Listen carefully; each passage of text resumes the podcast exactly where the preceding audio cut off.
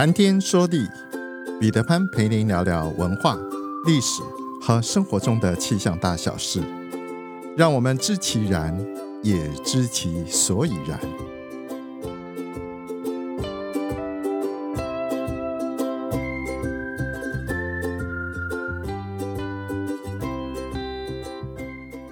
谈天说地，潘大刚空中与您相会。大家好，我是潘大刚，谢谢您收听《谈天说地》第九十三集。我们一连制作了好几集关于阳明山的主题。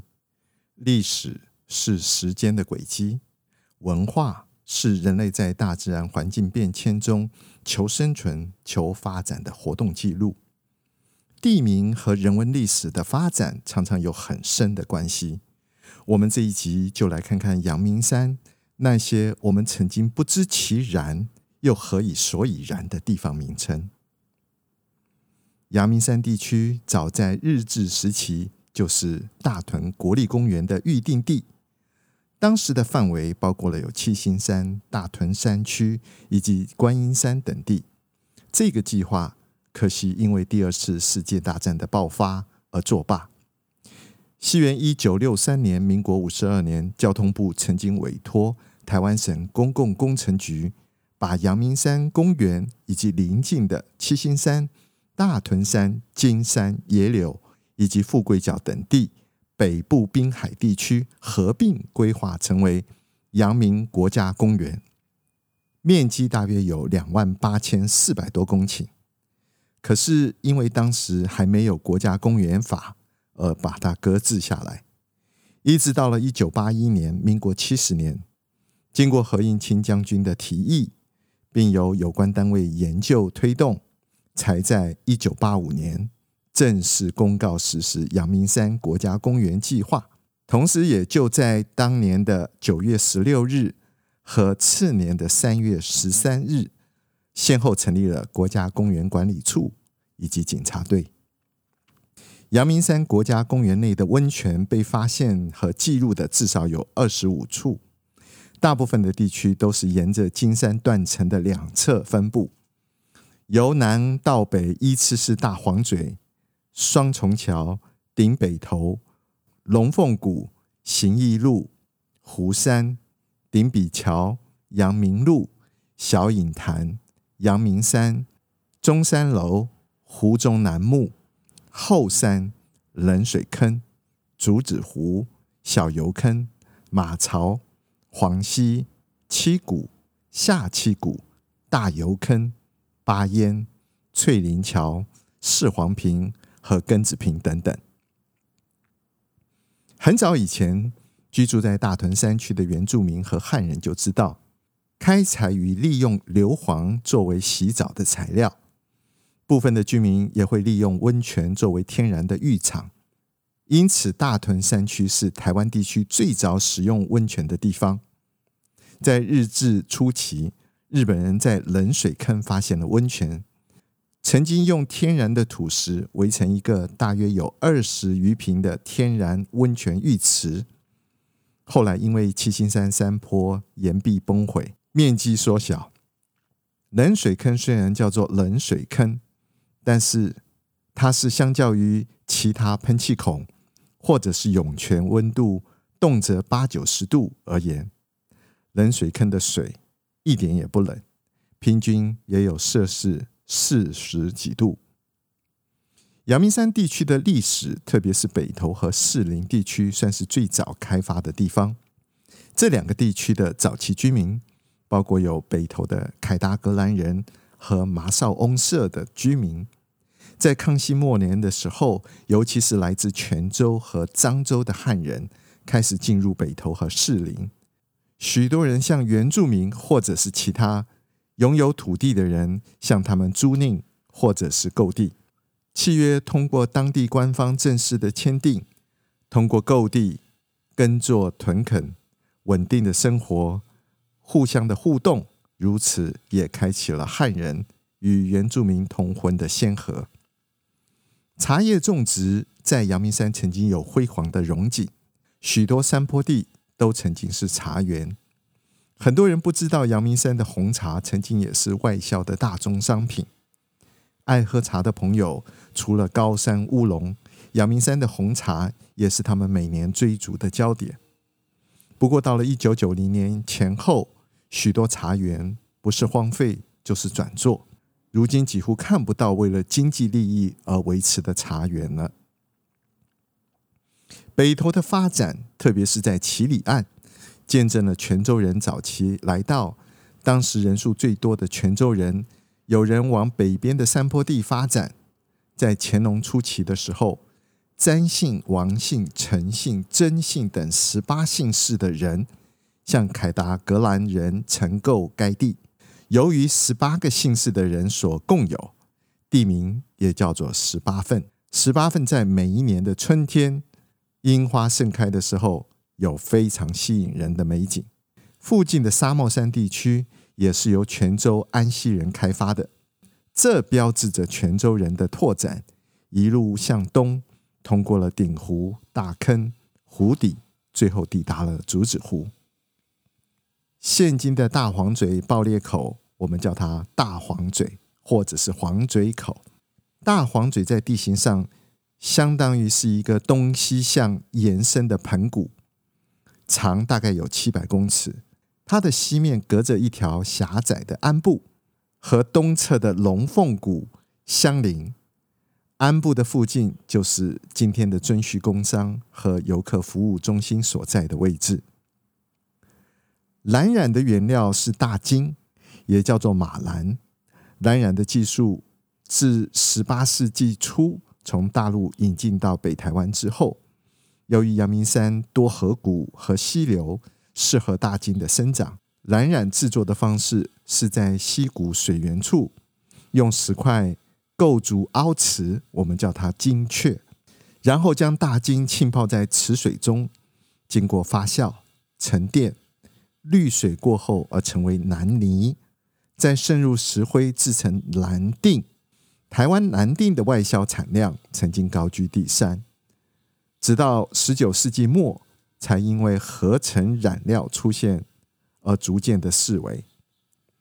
阳明山的金山路、金雀路、大屯山自然公园里、二子坪的步道以及山谷里的大金，都见证了往昔山中人家繁荣的蓝染盛况。清代大屯山区有三个聚落，设置有金雀。依它的位置高低，分别命名为顶金雀、中金雀和下金雀。中金雀就是今天青天宫一带，顶金雀位于中金雀的上方，大概五百公尺；下金雀则位于中金雀的下方西侧。知道百拉卡或者是巴拉卡这个名字是怎么来的吗？凡是走过百拉卡公路或者是人车分道的人，总会有个疑问：这个名字是怎么得来的？原来在很早很早以前，这个地方附近有一个陡坡，为了方便行走，人们就铺设了便道，用一段一段的笔筒树树干简单的铺设，总共有一百六十二阶，所以在清朝的时候叫它百六切、八大切。日治时期，笔误把它错写成为百六嘎。巴拉嘎。清朝的百六切，日治时期的百六嘎。巴拉卡。附近有一个二子山，当地人称它为叫做巴拉嘎山、百拉卡山。二子山有个轻松又简单的亲民无障碍步道，那就是二子坪步道。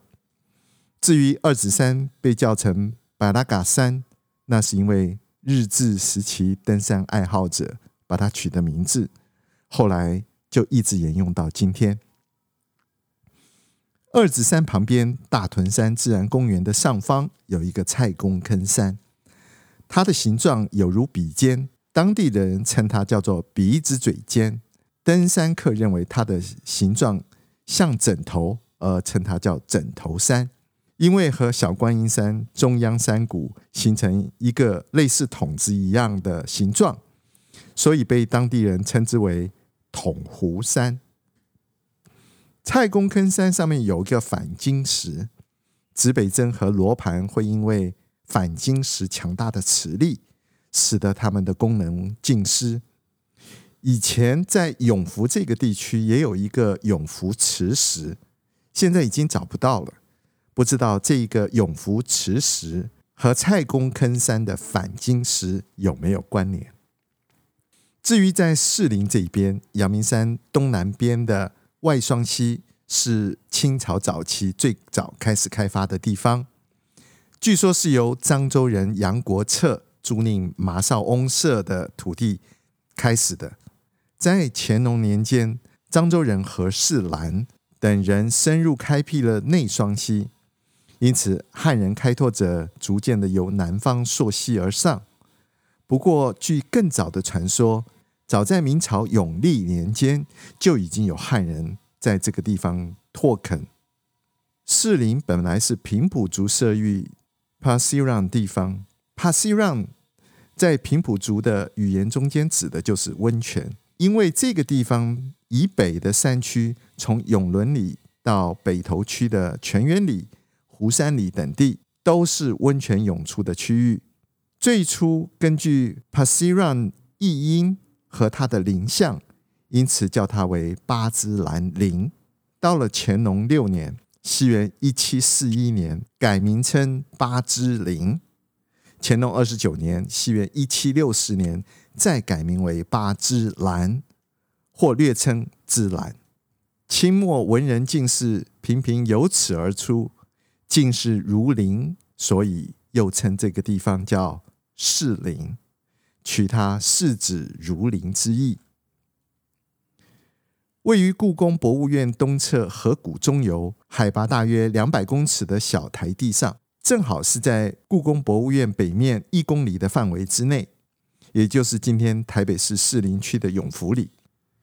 永福是阳明山地区最早由汉人定居的地方之一，原名叫惠安处。据称，客家人最早也在这个地方定居，但是后来被漳州的居民驱逐。在台湾的移民史当中，福建人人数最多，以泉州人又为大宗，其次为漳州人。客家移民比较晚，并且人数也比较少。因此，当在台北附近开始汉人开发的时候，泉州人占据了台北盆地的核心地区。而漳州人在泉州人的压力之下，只能够在山区和士林和北投等地占据边缘地带。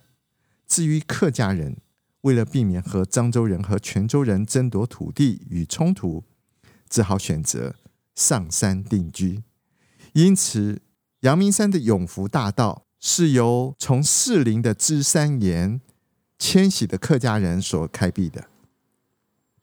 然而，在清朝时期，台湾盛行各种分类界斗，漳州和泉州人之间的冲突严重，导致漳州人不断的受到泉州人的压迫，而转移到了山区。